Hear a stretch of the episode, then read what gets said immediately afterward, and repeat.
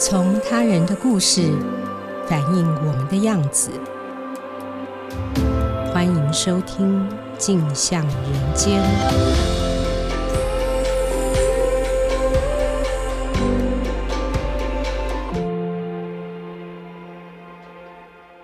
各位听众，大家好，欢迎收听由静好听与静周刊共同制作播出的节目《镜像人间》。我是节目主持人景华。今天在节目上来和我们分享的是《镜周刊》人物主记者蒋怡婷。怡婷，请先和听众朋友打一声招呼。Hello，大家好。嗯，在进入今天的讨论主题之前呢，我想请大家仔细听一下以下我念的这些名字。看看你知道多少？苏建和、刘炳郎、庄凌勋、江国庆、黄志成、邱和顺、苏炳坤、郑信泽、谢志宏、徐志强。大家知道这些人的人生有什么共通点吗？答案是，他们都是冤案的受害者。我想，我们每个人心里都有一把尺。希望能够客观地衡量罪恶与正义，但法院三审定谳的正义就是真正的正义吗？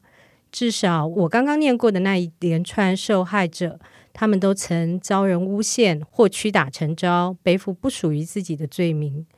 怡婷今天要和我们探讨的，则是冤案受害者中比较特殊的一个类型。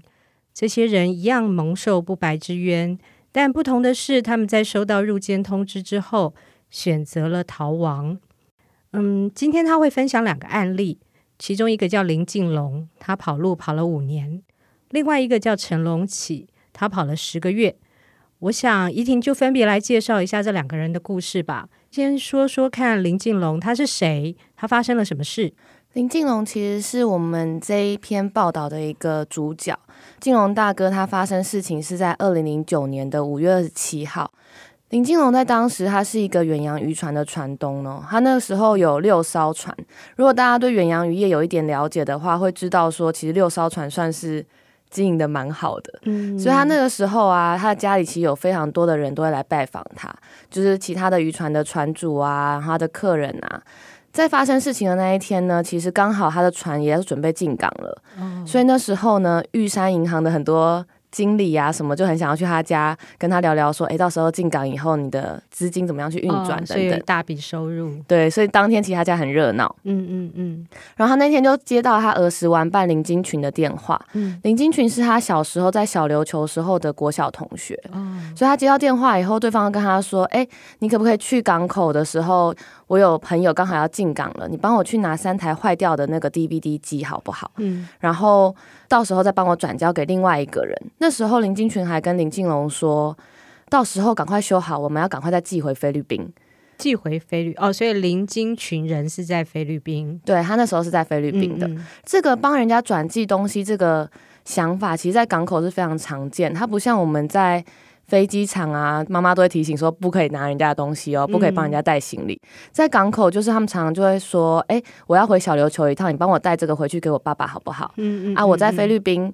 你可不可以帮我拿一个东西回去给我的朋友啊，给我老公啊，给谁？嗯嗯。所以他们就觉得很习以为常。所以那时候林静龙就想说，嗯，好，那就到时候进港的时候你再跟我说一声这样子。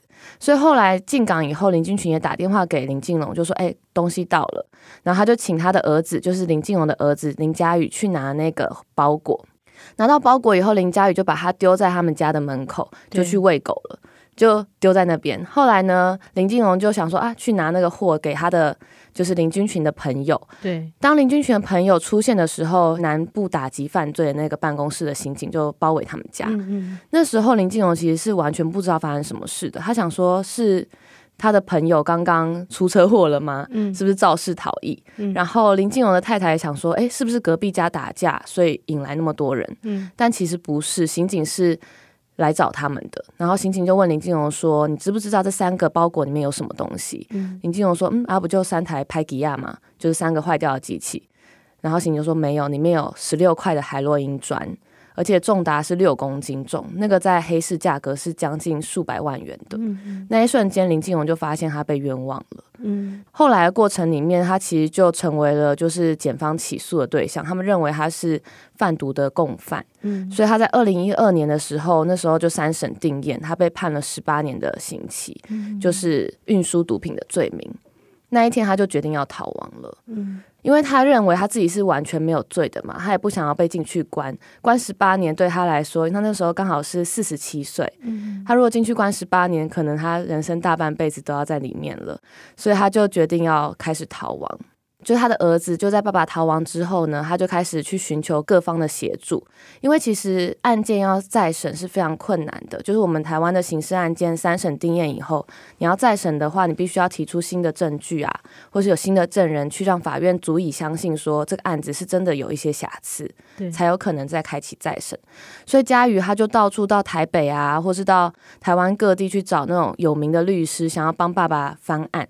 但是那些律师都告诉他说：“嗯，这个不可能。”直到二零一六年的时候，他认识了另外一个律师，嗯、就是现在政委罗秉成的律师事务所里面的一名律师，叫陈佑宁律师。嗯、他跟我回忆的时候，他就说，那时候他其实很想下班了，嗯、但是看到林进荣的案子以后，发现，嗯，这个案件有点意思，就是这跟一般运输毒品的案件不太一样，就证据是非常稀薄的，甚至。连林金群要当做一个重要的证人回来作证都没有，他一直在菲律宾，嗯、然后程序上面看起来也很多瑕疵，所以后来他就决定帮他们去申请再审这个案子。嗯、到了二零一七年的五月十九日，林金荣终于就是再审通过了，嗯、然后停止执行，然后到二零二零年的时候，他才终于确定就是完全是无罪确定，然后他就是获得了自由之身。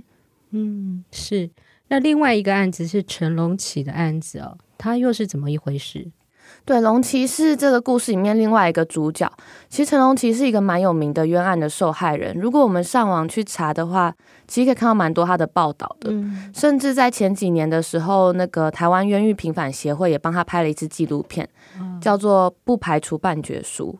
为什么叫不排除判决书呢？就是因为他会被定罪，就是因为有一个不排除混有他的 DNA 的鉴定报告。哦，对，就是他在二零零九年的时候，他那时候在开海产店嘛，嗯、他那时候三十六岁。他在开海产店的时候，刚好跟朋友有租一个小空间，大家会在那边喝酒啊、放东西啊、聊天这样子。嗯、刚好有一天晚上，他的朋友们就在那边喝酒，然后。叫了一些像是做性工作的一些女性，或是像传嗯传播妹、传播妹这一类的。后来发生了一些趁机性侵的一些行为，但发生之前，陈龙奇就已经离开了，他就去接他的太太下班。但之后呢，就是法院就认为他有参与这样子的一个行为。他们在那个 DNA 的鉴定报告里面发现有不排除混有两人以上的 DNA，就除了那两个人以外，也有可能有陈龙奇的。但是法院呢却。单纯凭着这个不排除有，就认为他有罪。嗯嗯嗯，无论他有什么样的不在场证明啊，或是无论当时的在场的人说他没有，嗯，或是其他清醒的人也说哦，陈龙奇不在场，法院都没有采用，嗯，嗯，而是认为说这个 DNA 就是判定他有可能有，嗯，所以。接到这样子的一个判决的时候，是二零一二年的时候，他就确定了这件事情，所以他就一直在这个过程中不断在打诉讼嘛。判决确定以后，他也决定要逃亡，所以他有十个月的时间都在逃亡。嗯，就是他决定他不要进去关，因为性侵犯进到监狱里面被关。社会上流传都是一件很恐怖的事嘛，嗯、就是有可能会有什么全餐招待啊，性侵的这些加害人，他进去监狱以后必须要做一些矫正行为的治疗，嗯、然后跟医生啊、心理医生等等的，嗯、对家人来讲也是一个很难堪的罪名吧。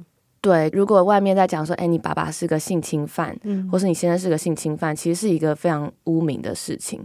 对，然后他就不承认，因为他觉得他就是没有做啊。他要是做了，进去关不就等于承认我有做了嘛？嗯、然后他进去以后，如果接受治疗，他还要跟那些接受治疗的那些医师什么说，我有做，我要反省了。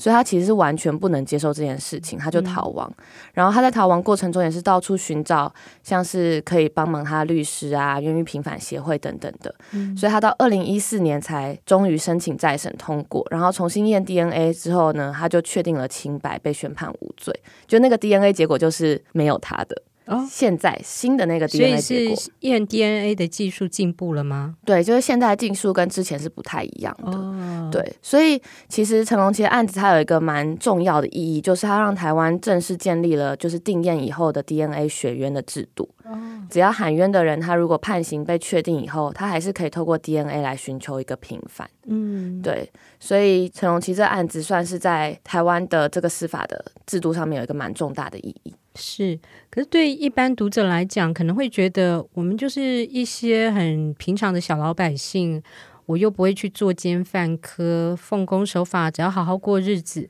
感觉上司法的议题离自己很远。那到底为什么你会建议大家需要去关心这些所谓冤案的议题呢？嗯。其实一般人真的会觉得司法或是要上法庭啊、去警局啊，都离我好像很遥远。嗯。我如果乖乖的做所有的事情，我是不是就不会发生这些事？但其实这样的想法对林靖龙跟陈龙奇来说也是一样的啊。嗯，就是林靖龙他。这辈子可能只有做过一个，他有一个罪名过，但、哦、他有过前科，对，他有过前科，但那个前科是他当年他的远洋渔船船长去国外买柴油的时候买的太多，回来以后超量了，所以他就有一个惩戒走私条例的违法处罚。哦，但他就顶多是那样子一个工作上面一个处罚的行为。那像成龙，其实他一辈子也是奉公守法的过日子啊，他其实也没有想过这个事情会突然发生在自己身上。他会突然卷入这么重大的一个刑事的案件里面，嗯，对，所以从这个角度来看的话，其实没有一个人是认为自己是有可能会突然成为冤案的受害者，悲剧都是突然发生的嘛，就是不好的事情都是突然出现的，而且如果我们去看，即使是一个。呃，生产链好了，如果是那种最厉害的生产链的工厂，我们不可能要求它是完美的生产线嘛，它良品率，对，它的良品率一定不可能到百分之百啊，嗯、一定还是有零点一趴，或是更少数的会出现那个瑕疵跟失误。嗯、那我们的审判更是人做成的，嗯、就他从警察开始办案，然后从警察收集证据啊、检方啊，然后到那么多审的法官，一审、二审、三审，其实都是人的行为跟人在做这个判断。所以，他这整个制度跟体系是更成为出错的。透过这些人的案子，我们其实可以去知道说，冤案在这社会里面是会发生的。就我们的刑事司法系统是有瑕疵的，嗯，就是我们必须去正视这些事情是可能发生，而这些人正承受着就是我们所谓制度上面他们为我们做出的一种特别的牺牲，他们代替了其他一般人，因为这个是一个很几率性的问题嘛，虽然。它也不完全是几率，因为他们会发生这些事情，都是经过了很多很多程序上面的瑕疵造成的。嗯，所以看到他们的案子，然后我们去解析他们的案子，或许我们更有机会可以去发现说，诶，在什么程序上面或在什么制度上面是有可能会发生错误的。嗯，什么样子的心态跟想法是可能造成。法官在新政的时候会有一些偏差，或是他可能做出错误的新政。嗯、那这样的话，我们是不是可能避免未来冤案的发生，或是它的几率会变得更小一点？嗯、我觉得是我们在做冤案议题的时候一个蛮重要的一个出发点吧。嗯，嗯是。刚刚有提过林靖龙和陈龙奇的案子比较特别，因为他们两个都选择了逃亡。那大家会想象中，呃，因为过去比较知名的几个大的冤案。他们都是在牢里关了很长，有甚至于很非常长的岁月。这个选择逃亡到底是什么样的日子啊？在你的报道里面，好像也透过一些细腻的描述。我想在这边是不是也可以分享给我们的听众朋友？这样的痛苦不止他们自己，好像家人也受到了一些牵连。那呃，怡婷是不是跟我们分享一下？我去林静龙家里的时候，他儿子就跟我说，起床看到他爸爸的时候，就发现他爸爸看电视的时候都还是转无声的。嗯，一般人看电视不会转无声的吧？尤其是老人家，应该都转超大声的。但是他爸爸是转无声的。其实佳宇他是完全不知道他爸爸去了哪里的。嗯，他到底去了哪里？他离开家那一天，他真的不知道要去哪，所以他就跟他的儿子交代了很多事项，以后他就只带了一套衣服，然后跟一些钱，他就准备要走了。就要去跑路了，所以他第一天呢，他其实是躲到了一个屏东比较北边的一个小村庄里面，他就想说他先去那边躲一下，所以他就先躲在那边的时候，他手上也不能带手机啊，不然他跟家人就不能联络。记录很容易就找到人。对，所以他就是自己躲在那边，然后也想说啊，不知道下一刻要去哪。但是其实，在讲这些细节的时候，他还是不是非常愿意跟我聊太多。他实际上去了哪些地方？嗯，他中间可能待过一些，比如说像是屏东的那种小的渔温的那种工寮啊，他可能在那边帮人家打工，哦，就是帮人家做一些出工。然后不是会有工寮，就是会有放机子的地方吗？嗯，他晚上就睡在那里。哦，对，然后有时候他可能也会想说，哦，这个地方住了一两个月啊，可能大家附近人开始认识他的时候，他就要赶快想说，他是不是要换下一个地方去住？嗯，所以他中间也有住过像高雄市区那种比较大楼的那种小套房，嗯，就那种比较高的地方，或是也是那种就是比较多人的地方，比较不会被发现的。嗯，但他基本上其实都一直过着很胆战心惊的生活，对，因为可能有时候警察是会去巡查嘛，巡查这一户。比如说这边有没有人新搬过来啊，或是这边的就是社区的状况怎么样，会巡逻。嗯。所以他在房子里面的时候，他几乎也都不会开灯，然后看电视都转静音。嗯，然后只要外面有狗在叫啊，他就会很紧张，就会很想知道外面到底发生什么事，是不是有人要过来了？那他是不是要做些什么事？嗯。其实提到这些过程的时候，他都很不愿意去太多的回想这些事。然后我觉得他也很刻意的不想让他的孩子知道。他到底经历了些什么？嗯，那另外一家人状况就完全不一样。就成龙奇，他是带着他的太太跟女儿一起跑的。哦，好特别。对，因为他太太啊，在当时就是龙奇不是去接他下班嘛，嗯，所以他太太就很相信陈龙奇是完全无罪的，嗯，因为他那时候就跟他在一起，他一直都相信他，甚至是他太太跟他说：“你就逃，你逃去中国大陆也可以，嗯，就不要在台湾了。”可是陈荣奇就舍不得啊，他就舍不得他的家人，所以他们判决确定那一天，他们两个就去户政事务所办了离婚。哦，对，就是所谓的假离婚。对，就是马上要撇除关系嘛。嗯。然后后来他们就举家搬到了高雄，他们原本是住在台中。嗯嗯。到高雄以后，他们就租了两间房子，一间呢就是给妈妈跟两个女儿住的，嗯，然后另外一间就是陈荣奇自己住的。有一个很好笑的故事，就是其实他们家那个给女儿跟妈妈住的那一间房啊，他们其实每天一下课以后，他们就会马上从他们家到陈龙奇家去。然后其实隔壁的邻居就常问他女儿说：“为什么你们家五六点就关灯了？好早诶，怎么会这样子？”这样，然后女儿都说：“啊，我们睡了啦。”然后，然后陈龙奇就会骂他女儿说：“啊，你也凶悍嘛，哪有人那么早睡觉的？”嗯，对。但其实，因为他们一家其实都非常担心陈龙奇他的心理的状况，哦，他们不敢离开他爸爸一步。哦，对，因为当时有什么样心理的状况？因为被误判成一个就是。性侵犯，性侵犯其实是内心蛮煎熬的一件事情。他原本在台中开一个海产店嘛，那是他一生积蓄投入的东西，所以他几乎就是前半生的人生就是付诸为流水了。嗯。所以他到了高雄之后，他其实每天也不能离开他那个小房间呐。他要是出去的话，要是不小心被人家看到了，或是、嗯、或是不小心跟他的家人走在一起的时候，人家就想说啊，那是那是你爸爸吗？还是谁？嗯。他每天都一直跟他女儿说要叫阿伯。要叫阿贝，就是一直不断的灌输他说，这个是阿贝，不是爸爸。嗯，即使到这么多年来，他女儿到现在有时候还是不小心叫他阿贝。对，就是。他那时候的生活状况其实是非常非常的辛苦的，嗯，所以他太太就跟我说，其实那时候他连送小孩出门一下下，他都要跑回家，赶快去看龙奇，他是不是恐慌症有没有发作啊，忧郁症有没有发作？嗯，因为那时候他其实内心是非常非常煎熬，然后也不知道自己到底哪一天可以获得清白。嗯，其实他们在跟我诉说他们逃亡的人生的时候，他们都会不断去强调说，进去关跟在外面逃，在外面逃真的有比较轻松吗？嗯，逃亡不是我们想象中那种。比如说有人逍遥法外，对，或是很有人接应，然后过着逍遥自在，嗯，带了很多钱啊什么那种电影里面演的生活，嗯，其实完全不是。他们其实是每一天都担心被抓，嗯，每一天都一醒来就是怕，然后眼睛闭上也是怕那样过日子。林金荣是过了五年嘛，陈龙奇过了十个月，嗯，其实每一天对他们来说都是非常非常漫长的一天。是，嗯。那平反之后，呃，人生应该有一些改观吧？后来他们的状况怎么样？家人的状况又如何？第一天我就先去了陈龙奇家。他平反之后呢，他就跟太太在那个高雄的燕巢的一个小社区买了一个房子。嗯，其实他这几年呢、啊，因为陈龙奇真的是一个非常有名的案子，他其实是凭冤协会第一个平反的案子。哦，二零一四年的时候，所以陈龙奇一直对自己保有一种呃很大的责任感，他觉得自己应该要成为大家的榜样。哦，他应该要多多去帮助各个就是冤案的受害者。其实只要看后续，比如说像林金荣的案子啊、郑信哲的案子啊，其实都会看到陈龙奇出现。这几年也一直在各个大学演讲。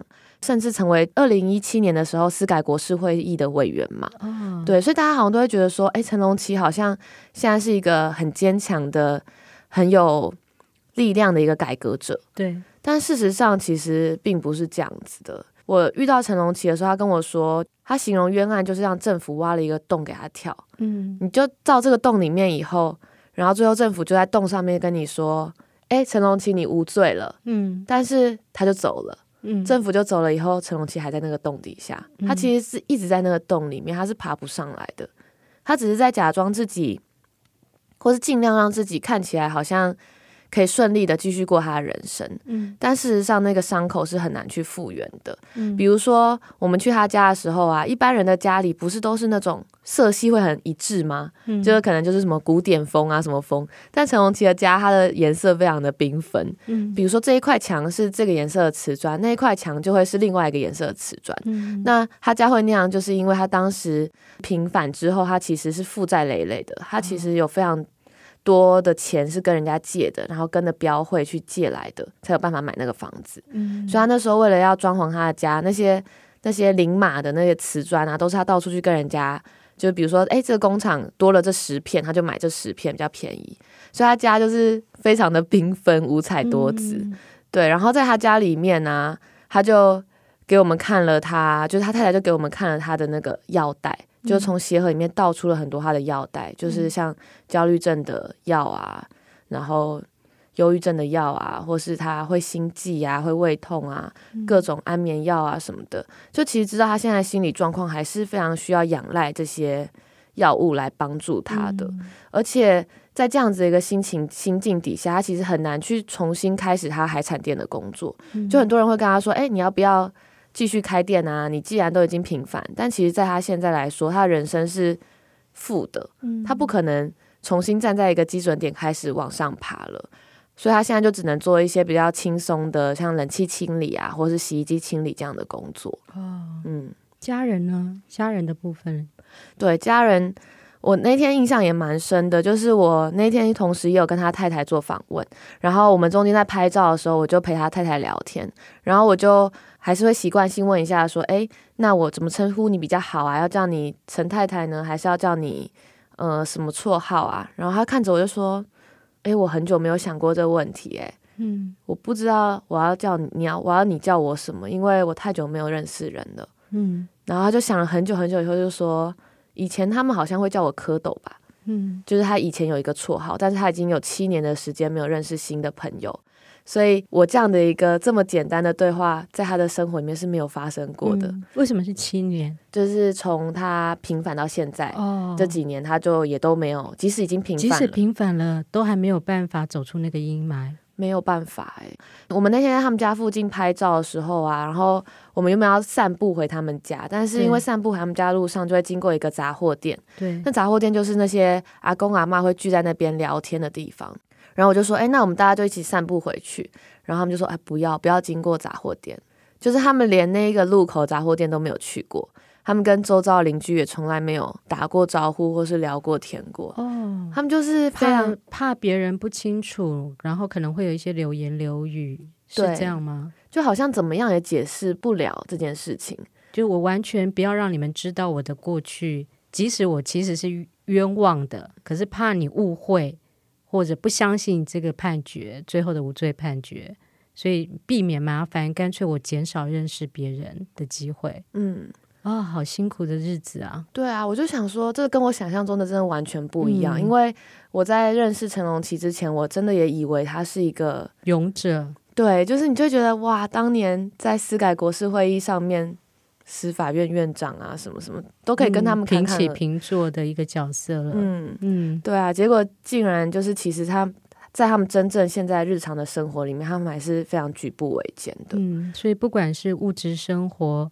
或者是心理、精神生活上，其实都还蛮辛苦的一面。嗯，哦，这倒是我们没有想象到的。怡婷，要不要帮我们听众朋友解释一下现行的冤案受害者补偿制度到底是怎么一回事？然后为什么在你的报道里面你会提呃提到说像林进龙、陈龙奇的状况会被这个制度所遗漏排除？这是怎么回事？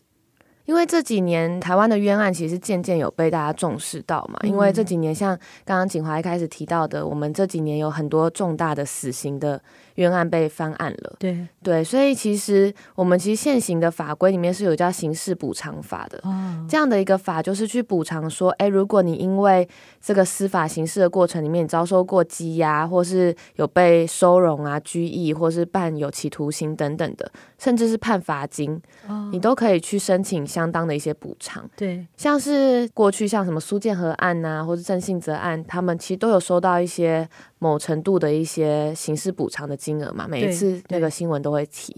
所以他们其实这样就是根据现在的那个刑事补偿法第六条，就是如果你被关的话，你每天被关的那个。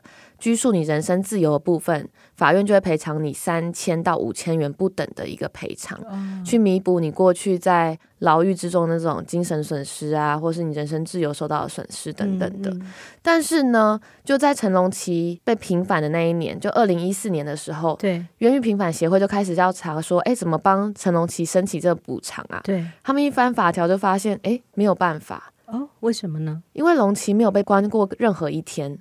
哦，他没有被羁押，也没有被判刑，他没有进到监狱里面被关，嗯嗯嗯，他也没有被罚罚金等等的，所以他没有办法被补偿到。但是他实际上也是一个被错判的冤案的受害人，所以那时候他们就发现说，哎，其实刑事补偿法是有缺漏的，嗯，嗯，他是有漏掉一群人的，像林进龙跟陈龙奇都是像这样的案例嘛。对，那根据司法院统计啊，近十二年来至少有一百一十七件与陈龙奇、林进龙相似的案件。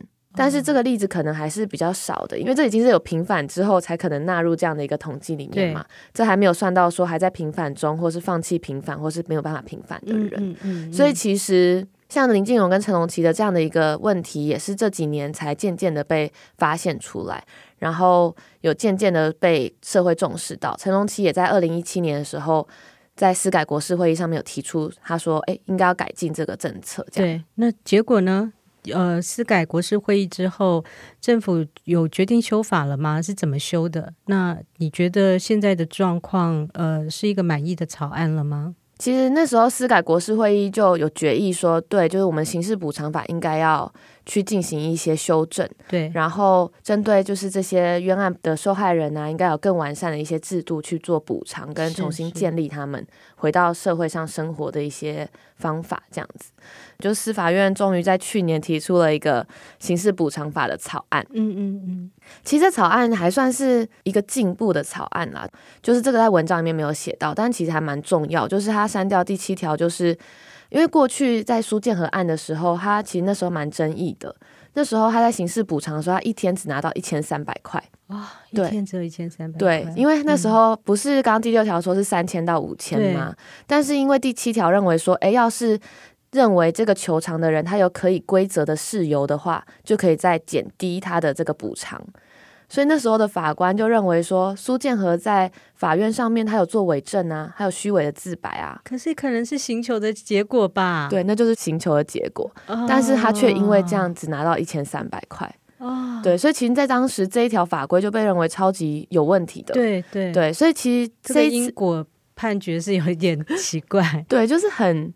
很没有真正理解这个原因是什么，对对。对，对，所以后来在去年的这个草案里面，他就删掉了这一条，嗯嗯嗯，所以就被认为说，哎，是一个不错的想法。那另外一个其实就是他们也真的去正视了陈龙奇跟林静柔这样子的例子，对，所以他们增订了六支一条，哦，就是一条是什么？没有受人身自由拘束的这些冤案的这些受害人，嗯、他们同样也可以申请补偿。哦，对，那这个申请补偿的方法呢，司法院就有用一个他们认为比较平衡的方式来做计算，因为他们认为像这样子没有受人身自由补偿的这种受害人，很难用天数去算，他们没办法说，哎，你一天补三千或一天补五千，所以他们就改成说用刑期的方式来补偿你。嗯，就如果你是。死刑的话，你就有某种集距可以补偿，然后无期徒刑就某种集距，然后十年、五年、一年，嗯，它设定一个补偿的基数跟集距来补偿你，嗯，但是这样的一个级数跟级距。做出来的结果呢，就像成龙奇好了，嗯，他如果被判四年两个月的话，大概就是八到十八个基数，嗯嗯嗯，简言之就是他只能得到十六万到三十六万元的补偿啊，这样子啊，对陈龙奇来说是非常非常非常的低，嗯，因为我帮他算了一下，如果他真的有把那四年拿进去关，然后没有算什么缓刑啊什么等等的话，真的关四年，他大概可以拿到四百多万以上的赔偿啊，补偿非常非常的大。他听到是十六到三十六万的时候，他其实非常的生气耶。嗯，他甚至在当面就跟我说，他不想要领啊。对，他觉得他如果领了的话，他是不是就去代表说他同意这样的东西？嗯嗯，或是他是不是就代表了其他后面的那些人都能同意这样子的东西？这样子的一个这么低的补偿的金额？嗯，因为刚刚听你这样讲，他或他的家人其实几乎是一个被抢劫掉、被毁掉的人生。对啊，而且像林进龙好了，嗯、就算出来，他也顶多拿到六十八万。哦，但是他的人生，甚至是比如说他家人的人生好了，嗯、像我们有访问佳宇嘛，就是他的儿子。对，佳宇其实当初爸爸出事的时候，他才大学刚毕业，然后当完兵，哦、然后那时候他还在想说，哎，我要不要去进修啊？要不要去念研究所啊？要不要去做些别的事？可是因为爸爸一走了，他就只能马上的去接下爸爸的家业，哦、做远洋渔船。但其实做远洋渔船是一个很封闭的一个行业嘛，对，里面有很多行话、很多规矩、很父权，哦、对，比如说里面年纪大的人都会欺负年纪小的、或是他们有很很明确的一些经验法则这样子，对，所以他在那几年其实也可以知道林金荣的事业也是几乎完全很大影响，对，他原本那时候是他的黄金时期嘛，嗯、还有六艘船，然后年纪也在五十岁左右，嗯、还可以再拼一下，嗯、对啊，所以。其实对他们来讲，他们真的想要这六十八万，或者是这三十六万吗？嗯，他们想要的其实是一个国家真正去重视这件事情。嗯，这可能不是钱的高低，或是几百万、几千万这样的一个数字，而是说，到底国家有没有重视他们真正改变了他们的人生，而且这是国家错判的，他们不是自己。做了什么坏事啊，或者他们自己有错，嗯、而是真正就是遭遇了这样的悲剧。嗯，我觉得你在报道里写得很好。你提到说，如果最后这样的误判只值三十六万的话，似乎好像在告诉法官说，反正判错了，也就是三十六万而已嘛。那是那个冤狱平反协会的理事长是想讲的嘛？嗯，他就说这是龙奇跟他讲的一段话，嗯、然后他就觉得说。就如果这样子的话，是不是很容易形成这样的氛围？觉得其实错判这些人代价并没有那么高呢？是是对是，但实际上的代价是蛮高的就像刚刚提到的、嗯、那些看不到的代价。对，嗯，我第一次见到那个进龙大哥的时候，其实那一天他刚好住院。哦，对，他最近身体不太好，所以我只能去访佳宇。哦然后佳宇甚至是在小琉球上面，所以我们还搭了船到小琉球去找佳宇，这样。嗯嗯，然后在小琉球他们家的那个，就是金龙大哥盖的那个庙里面，嗯，就是金龙大哥同时是一个鸡童，哦，他在帮人家问事啊。然后在他们的那个家乡的那个村里面盖了一间庙。对，这个庙里面呢，佳宇就跟我说过去几年发生的事情嘛，然后他很不甘心啊。他其实现在年纪也到三十六岁，快要四十岁的这种年纪，嗯，他就觉得自己好像。都没有过过自己想要的人生，嗯，对，一直到现在，嗯，然后那时候我就觉得真的会蛮替他们感到不舍得的，嗯、就是这些人跟我们的年纪可能也没有差非常多，但是他却没有办法过过他想要的一个人生，嗯，对啊，是，谢谢怡婷哦，啊，我们心里面呢，我想我们每个人都会有素朴的对正义的期待和想象，我们都很希望好人能够受到司法的保障。坏人能够受到应有的制裁，可是就像怡婷说的，人为的体制一不小心就会出现冤假错案。非常谢谢怡婷今天的分享，有兴趣的读者欢迎你参考一下她报道的文章，透过她很细腻的描述，我们对于冤案的受害者还有他的家人们所承受的痛苦，也许能够更感同身受。嗯，也希望这样的痛苦。政府能够看见，而且有更合理的赔偿制度来弥补。最后，谢谢大家今天的收听。有兴趣了解更多的听众，欢迎锁定由静好听与静周刊共同制作播出的《镜像人间》。我们下次见。想听爱听，就在静好听。